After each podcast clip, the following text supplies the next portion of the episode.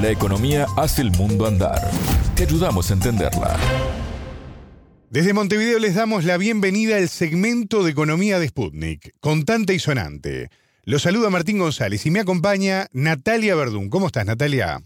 Muy bien, Martín, muchas gracias. En la edición de hoy vamos a hablar de Panamá y el contrato minero, por el cual miles de personas protestan desde el 23 de octubre. El tema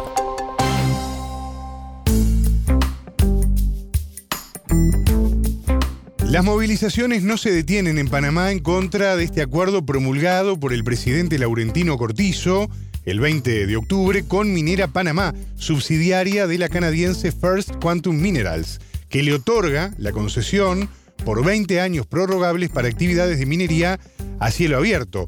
Este jueves 2 la Asamblea discutió una posible derogación. Natalia, ¿qué sucedió? Esa propuesta no fue aprobada, pero hay que decir que la legalidad del acuerdo está en análisis de la Corte Suprema, por lo que podría quedar sin efecto. Lo que sí aprobó el órgano legislativo fue la moratoria indefinida para la exploración y extracción de la minería metálica. Para este contante y sonante conversamos con Richard Morales, politólogo, economista, catedrático de la Universidad de Panamá y candidato a vicepresidente por candidatura libre para las elecciones del año próximo. Morales dijo que el país está viviendo las movilizaciones más grandes de los últimos años y que no se espera que terminen. La entrevista significa que el Estado no puede dar en concesión eh, nuevos proyectos y el país quedaría entonces a la espera de un fallo de la Corte eh, Suprema. Habría que plantear que eh, el Estado maniobró para que este fuera el, escenario que se impusiera.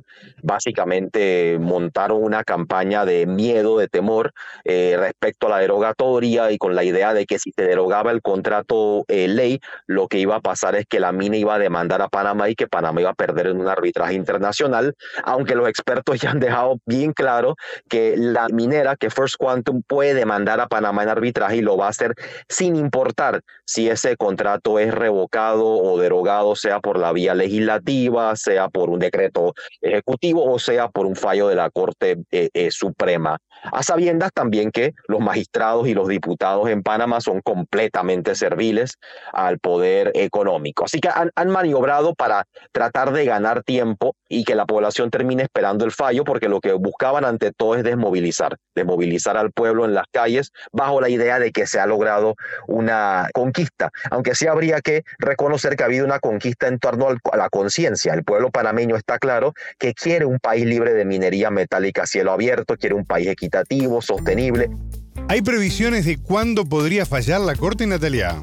Morales dice que hay expectativa de una resolución para el próximo mes, pero el antecedente no es prometedor, Martín. Este acuerdo de Panamá con First Quantum Minerals es la continuación de otro firmado en 1997 que también fue objetado por inconstitucional.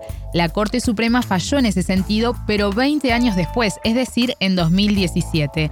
Además, esa resolución no impidió que la mina siga operando.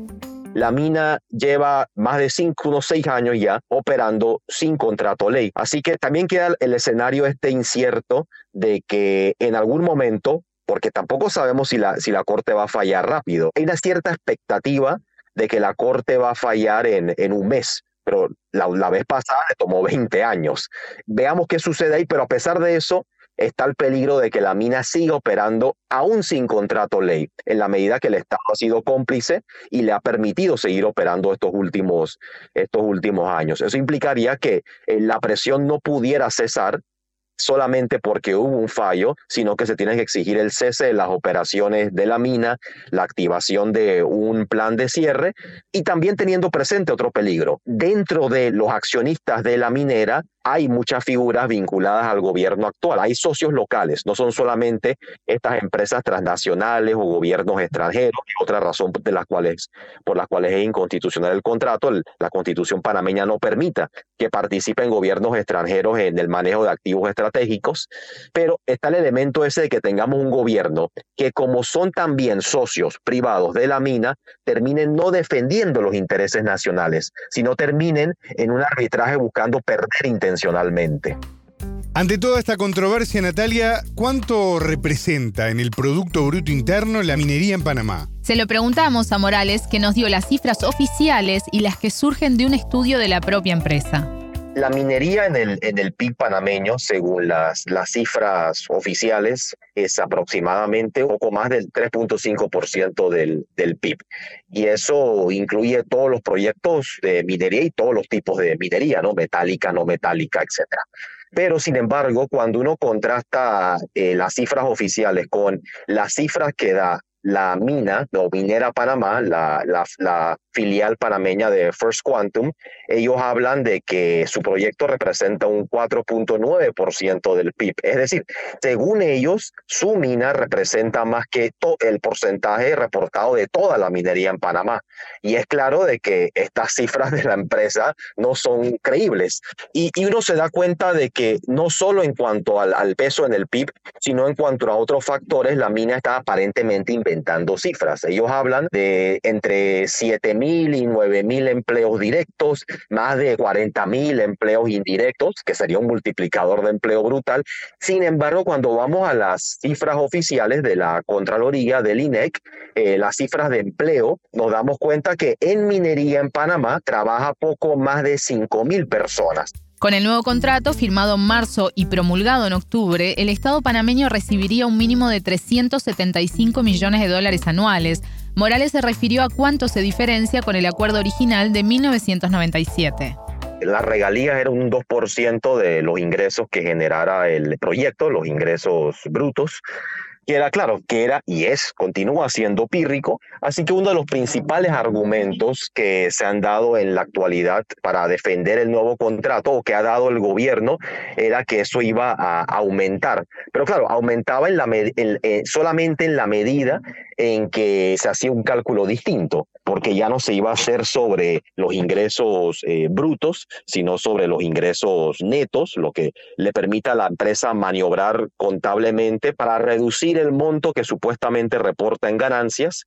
Y ahí es donde ellos introducen la figura esta del pago mínimo, ¿no? Decir que esos 375 millones son menos de lo que se entregaba en el contrato original, pero el contrato incluye una cantidad de cláusulas que les permite no tener que pagar ni siquiera eso que es poco comparado con lo que pagan otros proyectos mineros en América Latina y alrededor del mundo.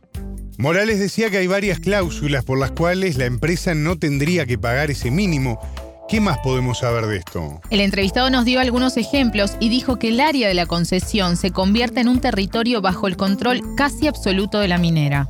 Solo para dar dos ejemplos de esas, de esas cláusulas que permiten al Estado no pagar ese mínimo, si la extracción de cobre, de molibdeno, de plata, etcétera, baja por, por debajo de cierto nivel, la mina no tiene que pagar el mínimo, o si el precio del cobre baja internacionalmente, la mina tampoco tiene que pagar el mínimo. Es decir, los riesgos lo está tomando el Estado panameño por un cambio eh, en, el, en el mercado del cobre a nivel mundial. Respecto a qué renuncia el Estado panameño, el Estado renuncia a su soberanía, es prácticamente una enclave territorial lo que están estableciendo el país. El contrato le permite a la mina construir y operar puertos e industrias de procesamiento, industrias comerciales, es decir, le da control sobre el espacio aéreo, le da control sobre el espacio marítimo. Prácticamente el, área de la concesión se convierte en un territorio bajo el control absoluto de la minera. Y no solo eso, el contrato le permite expropiar, puede expropiar tierras de campesinos, de indígenas, es decir, le permite tomarse las tierras que requiera para llevar adelante este proyecto y habría que hablar sin duda del, del, impacto ecológico brutal, compromete el, el, contrato le permite desviar los flujos de las cuencas, de los ríos, de todo tipo de proyectos. Natalia, el presidente panameño Laurentino Cortizo dio algunos mensajes a la población, incluso en cadena televisada, defendiendo el contrato. Y en ese momento recuerdo que uno de ellos decía que esto permitiría el 50% del pago de las jubilaciones. Exacto, y esto es relevante porque el sistema de seguro social de Panamá se encuentra en déficit y en crisis desde hace varios años. Esos 375 millones son eh, relativos al presupuesto de Panamá actual, bajos. El proyecto de presupuesto de, eh, del Estado para el próximo año es de más de 32 mil millones de, dólares, bueno, que es un aumento de 5 mil millones sobre el presupuesto anterior y el déficit actual de la Caja del Seguro Social con las pensiones es de miles de millones. Y es un déficit que sigue en aumento, que eso tiene que ver con el, el intento de privatizar el sistema de pensiones que se ha venido llevando a cabo en Panamá, pero no, es pírrico lo que ese monto representa relativo a, los, a las pensiones. Es un, básicamente es un intento político por parte del, gobierno de, hacer que los pensionados se movilicen a favor del contrato. Hasta acá la entrevista con Richard Morales, politólogo, economista, catedrático de la Universidad de Panamá y candidato a vicepresidente por candidatura libre para las elecciones del año próximo. Y estábamos hablando sobre el contrato minero en Panamá. Muchas gracias, Natalia. De nada, las órdenes. Contante y sonante desde Montevideo.